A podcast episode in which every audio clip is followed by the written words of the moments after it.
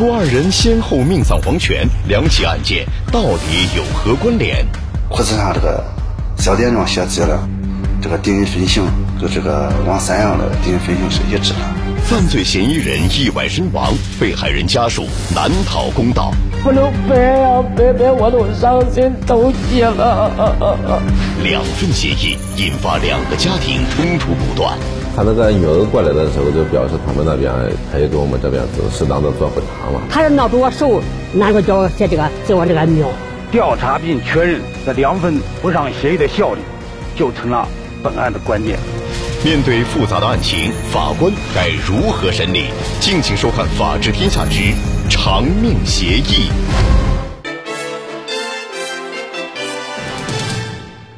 讲述典型案例，传播法治声音。大家好，这里是《法治天下》，我是正义。故意杀人罪是中国刑法当中少数性质最为恶劣的犯罪行为之一。在这一类案件当中，如果证据确凿啊，凶手将受到法律的严惩。但是如果凶手在未判决之前死亡，那么被害人一方的权益该如何维护？由此引发的纠纷，法院又该如何审理呢？一起走入今天的《法治天下》。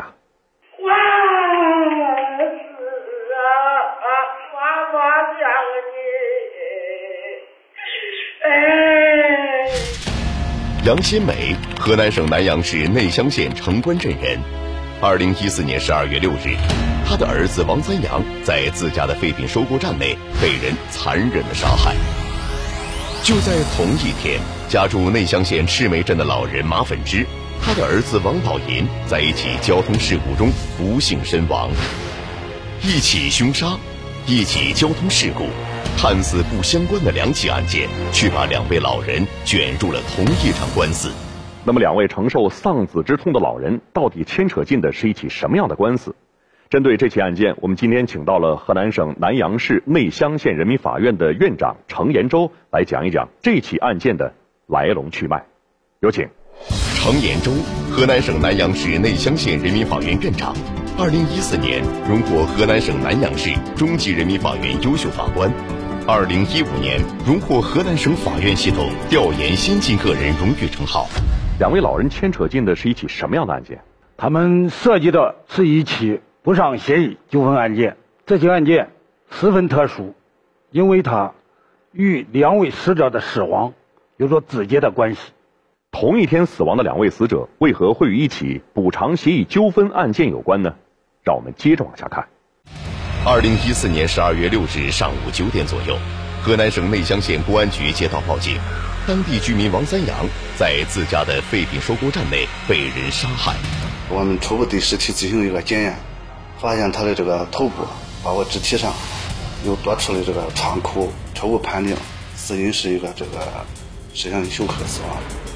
在对现场进行勘查的同时，警方也对废品收购站的工作人员进行了走访调查。废品收购站一个姓冯的工作人员反映，早晨七点的时候，他开车到这个废品收购站，当时大门锁着，但是门口放了一辆红色的弯梁摩托车。这辆摩托车经我们调查是他们这个废品收购站一个叫王宝银的男子平时所驾驶的。除了这辆摩托车之外，在案发现场的外围，警方还发现了一把带血的菜刀和一个空酒瓶，基本上是没复回了。通过他这个血迹跟这个物品的这个特征，我们判定，呃，这辆这个物品跟这个案件是有关联的。随后，警方调取了废品收购站的监控视频，在播放到凌晨四点零四分的画面时，有了重大发现。这个门开了，死者就在这个院里边住，就在他这个屋里边。然后把整个晚上的监控调出来以后，从晚上八点以后。只开了这一次门，就所以肯定这个时间就是说嫌疑人到场的时间，因为他这个门开过以后就没有再关了。这儿一个人头，而且是一个秃顶的男子。据废品收购站的工作人员反映，监控视频中的秃顶男子与王宝银的体貌特征极为相似。结合案发现场停放的红色弯梁摩托车，警方将王宝银作为重点调查对象。我们拨打王宝银的手机电话，手机处于关机状态上。因为当时我们对王宝银的家属进行走访。十二月五日夜晚上，王宝银的哥哥王宝丁住在他的家里。据王宝银的哥哥王宝丁反映，早晨四点、三四点的时候，王宝银接了一个电话，接了以后就出去了。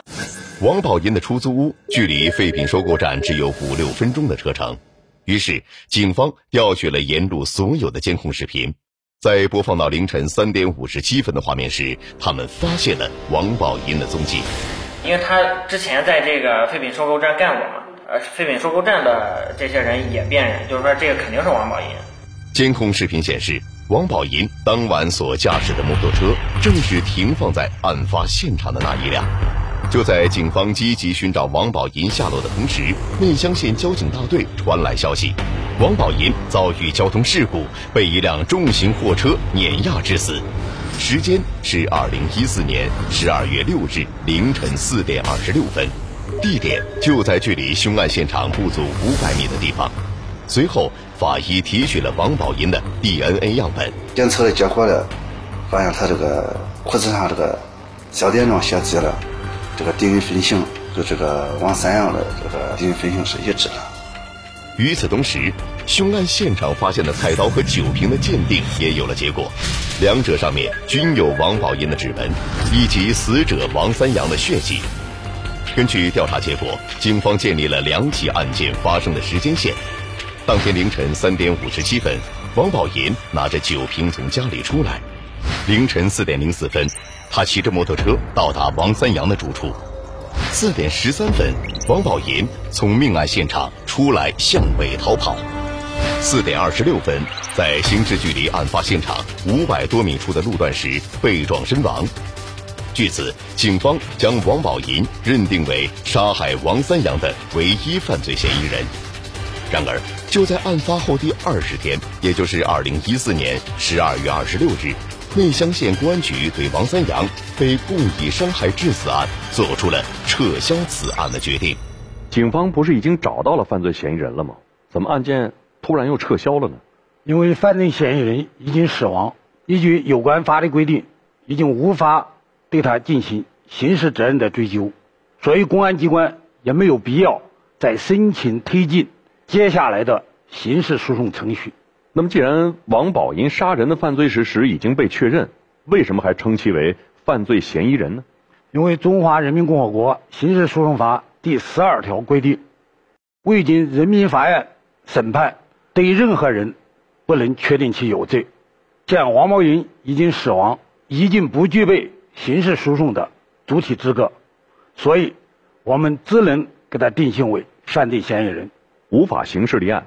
那么，对于王三阳的家属来说，他们的权益该如何来维护？王宝银死亡以后，虽然不能对他进行刑事责任的追究，但在民事侵权上，仍然不能因为他的死亡而消灭他生前应该承担的民事债务。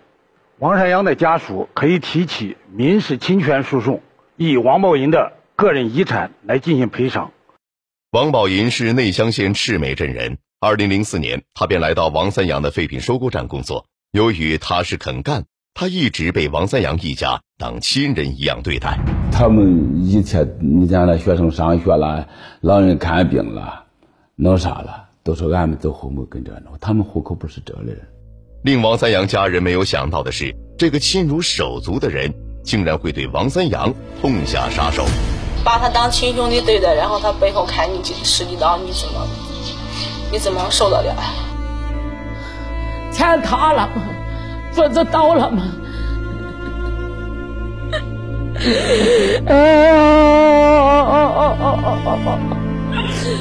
哎，不能掰呀，背背我都伤心着急了。由于涉案的两名当事人均已死亡，案发原因已无从知晓。事发后，双方家属曾就赔偿一事进行协商。然而，却一直无法达成一致。原来，王宝银家境十分贫困，多年在外打拼，他却一直和妻子儿女租房居住。就在案发前不久，他的妻子又突然患上重病，不仅花光了积蓄，王宝银还为此向亲戚朋友借了不少钱。那么，从王宝银的这个家庭情况来看，哈，他根本没有个人的遗产，能够清偿他生前的债务。虽然没有个人遗产。但在交通事故案件中，他的家人得到了一笔死亡赔偿金，也正是这笔死亡赔偿金的存在，才使两家对簿公堂。死者家属难讨公道，理赔过程一波三折。人都不在了，总有一种表达方式吧，安抚一下我们这个父母啊，我这个孩子、嫂嫂子们这些人嘛。这笔死亡赔偿款是赔偿给王宝银的近亲属的，它不属于王宝银的个人遗产。两份协议真假难辨，法官该如何评判？调查并确认这两份补偿协议的效力，就成了。本案的关键，请继续收看《法治天下之长命协议》。据王三阳的家人反映，在王宝银交通事故案件审理期间，二零一五年的一月五日和二零一五年的二月十日。王宝银的母亲马粉芝和妻子王婵分别签署了两份内容相同的补偿协议。协议中明确表示，由于王三阳被害一案已由内乡县公安局认定凶手为王宝银，并确认王宝银已死于交通事故，王宝银家属对此感到痛心与同情，故王宝银家属同意将王宝银死亡的所有赔偿款及保险理赔款给王三阳家属作为补偿。那个协议本来是没有想拟这个协议，他那个女儿过来的时候就表示他们那边就是可以可以给我们这边做适当的做补偿嘛。我就是想吧，人都不在了，总有一种表达方式吧，安抚一下我们这个父母啊，我这个孩子嫂嫂子们这些人嘛。二零一五年三月十日，内乡县人民法院对王宝银交通事故的民事赔偿部分作出判决。判决肇事司机及肇事车辆投保的保险公司赔付王宝银的家属死亡赔偿金四十四万七千九百六十点六元，王宝银的母亲及儿子的抚养费七万四千两百九十五点二元，王宝银丧葬费一万八千九百七十九元，共计五十四万一千两百三十四点八元。其中，关于死亡赔偿金部分，王宝银的母亲马粉芝、妻子王婵和他的一对儿女各享有十一万一千九百九十点一五元的份额。交通事故案件判决后，王三阳的家属找到王宝银的家属，要求履行协议。然而，对方的态度却发生了一百八十度的大转变。后来，估计应该律师跟他说钱上钱的事情上怎么回事，他们就一现在就一直不想调解。在多次索要补偿款未果后，二零一五年十一月十一日，王三阳的家属向内乡县人民法院提起诉讼，要求对方按补偿协议支付补偿款。王宝银家属所获得的这笔死亡赔偿金，能否作为补偿款来支付给王三阳的家属呢？这笔死亡赔偿款是赔偿给王宝银的近亲属的，它不属于王宝银的个人遗产。不能作为王宝银的个人遗产赔偿给王三阳的家人。那也就是说，如果没有补偿协议的话，王三阳的家属可能拿不到这笔补偿款。是的，所以调查并确认这两份补偿协议的效力，就成了本案的关键。两份协议内容完全相同，婆媳二人为什么要分开签署？可以签字的人不止一个，他婆媳关系，他和他岳母关系。还有他们父呃父女关系都不太好，呃，他们谁也代表不了谁啊。办案法官通过调查发现，王宝银的妻子王婵在二零一五年的四月份，也就是王宝银交通事故案判决后不久，就因为重病医治无效死亡了。王婵的指纹根本就无法获取，而王三阳的家人也没有提供签协议时在场的有效证人。这时，鉴定王婵签名成为鉴别协议真伪的重要方法。通过字迹对比，办案法官发现补偿协议上的签名并非出自王婵之手。他因为写不了字，然后按的指印这样的。是当时间他他让代签的。我还写个拿到拿到医院签了，咱咱那么这个家谁知道？我也不知道。为了证明该协议的有效性，王三阳的家属提供了一段签协议当天拍下的手机视频。报应对你们对我这生活中，我比我这生活怎么都亲。我相信，并不是故意。那么原告提供的这份手机视频资料，能不能够证明啊王婵所签协议的有效性呢？我们当时看了这段视频以后，发现王婵当时病得十分严重，医院表述也不清晰。另外，这段视频也并没有记录当时协议的签订过程，所以我们觉得单凭这段视频是不能确认这份补偿协议真实性和合法性。我们看到这个王禅已经是死亡了，那么他还能不能被列为本案的被告呢？按照法律规定，已经去世的人是不能作为诉讼主体的。王山阳的家人起诉时是将王禅的法定继承人，即王禅的母亲和其子女作为共同被告进行诉讼的。目前已经确认一份协议无效，那么另一份由王宝银母亲签署的协议，调查结果又会如何呢？我们接着往下看。一份协议四种说辞，当事人说法真假难辨。他是拿着我手，拿着叫我写这个写我这个名。他儿子、大儿子和儿媳都在。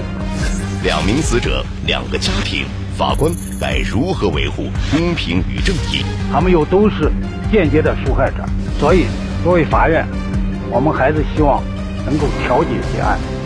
请继续收看《法治天下之长命协议》。在调查过程中，马粉芝向办案法官表示。他的这份协议是在王三阳的弟弟王宗阳的胁迫下签署的，属于无效协议。他让他哄着我，我不是不是在这瞎子，不是在政府，我怎么上过学？他是拿着我手，拿着叫我写这个，拿这个拿这个写我这个名。他如果是他一个人的话，说被骗钱还有可能。他儿子、大儿子和儿媳，啊，那孙子都小了不说，都在场。根据王宗阳的说法。王宝银的哥哥和嫂子见证了协议签署的过程。随即，办案法官找到王宝银的嫂子了解情况，都没在场。我说为啥不在场？那个时间，俺们小孩，俺们几个去找老师说题了。但是，当办案法官找到王宝银哥哥了解情况时，得到的却又是另外一个答案。签协议我在场，我没我没说的妈，你给协议签了，我没有说的话，我没有资本看。我们看到四个当事人的说法都不一样，那么法官又该如何来判定到底谁说的是真的？王忠阳反映，在协议签订时，马分之的大儿子和大儿媳都在现场。在我们的调查中，马分之的大儿子是承认的，马分之也没给予否定。所以，我们认为在这个问题上，马分之的大儿媳是撒了谎的。既然马分之的大儿子、大儿媳都在现场。一般情况下，他称王三阳的弟弟王宗阳对他进行了胁迫，我们觉得可能性很小。可随后马分之的大儿子又提出了一个新的观点，进一步增加了本案的调查难度。据马粉之的大儿子所说，尽管当时他在现场，但是他根本理解不了协议的真实内容。大是看是看了，不是在这，不不，他也看不懂。对于王宝银哥哥的说法，王宝银的嫂子却又说出了不同的答案。我识字，那我老公也识字了，俺都没在家。那么王宝银家人所说的这些话，让我们听起来感觉是自相矛盾呢？是的，通过我们对王宝云家人的分别了解，可以判断出他们对本案的案件事实是有所隐瞒的。那么他们所说的话真实与否，对本案有什么影响？马分之签订这份协议时，相关证人是否在场，直接影响到这份协议的真实性和合法性，对我们的案件裁判起着决定性的作用。所以，我们必须调查清楚。办案法官再次找到了马粉之的大儿媳，向其释法明理。最终，马粉之的大儿媳承认签订协议时，她与丈夫均在场。因为有两位有效证人在场，办案法官确认马粉之所签的补偿协议真实有效。然而，就在这时，王宝银的哥哥又提出一个新的观点，他认为王宝银并没有经过人民法院判决定性为真正的凶手，所以他们也就不需要对王三阳的家人做出补偿。反正我是，俺们不同意讲就讲这个钱不钱的，我就是想通过我名声。我说我我说我兄弟也是冤枉死了。不接受我兄弟是杀人犯。根据王宝银哥哥提出的观点，办案法官针对案件撤销查阅了大量的相关资料。那么，程院长，以上的调查情况说明了什么呢？我国法律规定，在刑事案件中应遵循疑罪从无原则，但是在民事案件中还存在着一个高度盖然性原则。王宝银虽然没有经过法院裁判确定其为真正的凶手，但根据我们掌握的现有的证据，所有的证据都指指其具体的杀人行为。既然这份补偿协议是基于杀人行为而签订的，我们把它定性为具有道德意义上的赠与合同。依照有关法律规定，是不可以撤销的。但毕竟两名死者的家属都是无辜的，他们的经济状况都不很好，他们又都是间接的受害者，所以作为法院，我们还是希望能够调解结案。最后这个结论呢，征求你意见，看你有个有没有啥想。如果是今天他态度各方面很不错的话，在二十万基础上，我们可以做适当的往下调整。不一定说非要要多少钱，这个钱是要主要我们想个死者一个还成一个清白，是这个。啊，主要刚才说的是二十万，二十万，那你说再有协商下，可以再涨。等等，不过这也不是法院决定。现在就是说，咱那边想叫你叫你干点钱，你同意不同意？非的。我不同意干钱。站长，那么您给我们介绍一下这次调解结果如何呢？由于双方无法达成一致意见，调解不怀成功，我院审理认为。马粉枝与王山阳的家属签订的补偿协议是合法、真实、有效的。被告马粉枝在没有得到其他受益人的授权和事后追认，他无权处分其他人的财产，他只能处分自己所得到的那一份赔偿款。二零一六年五月十三日，内乡县人民法院作出一审判决。被告马粉枝于判决书生效后十日内履行协议义务，将其在王宝银交通事故案件中所得的死亡赔偿金十一万一千九百九十点一五元支付给原告。一审判决之后，原被告双方均不服，向南阳市中级人民法院提起上诉，但是因原被告双方均未及时缴纳诉讼费，二零一七年二月二十三日，二审法院。对原告一方按自动撤回上诉，对被告一方准许撤回上诉，一审法院判决生效。那么，针对这样一起案件，我们来听听专家说法。根据我们合同法一百八十六条的规定，交付赠与的财物之前，合同是没有生效的。在生效之前，那合同当然是可以撤销的。那么有三种情况是例外，一种就是涉及到救灾和国家公益的。这样的一种呃赠与，还有一个呢，就是具有道德义务的赠与。第三种是经过公证的赠与合同，这三种是不能撤销的。那本案之中呢，恰恰适用的就是具有道德义务的赠与合同。感谢专家说法，法律代表着公平公正，这就要求我们的法官在工作当中要铁面无私、执法如山，用法律来维护双方当事人的合法权益。本案当中，两方家庭都是不幸的。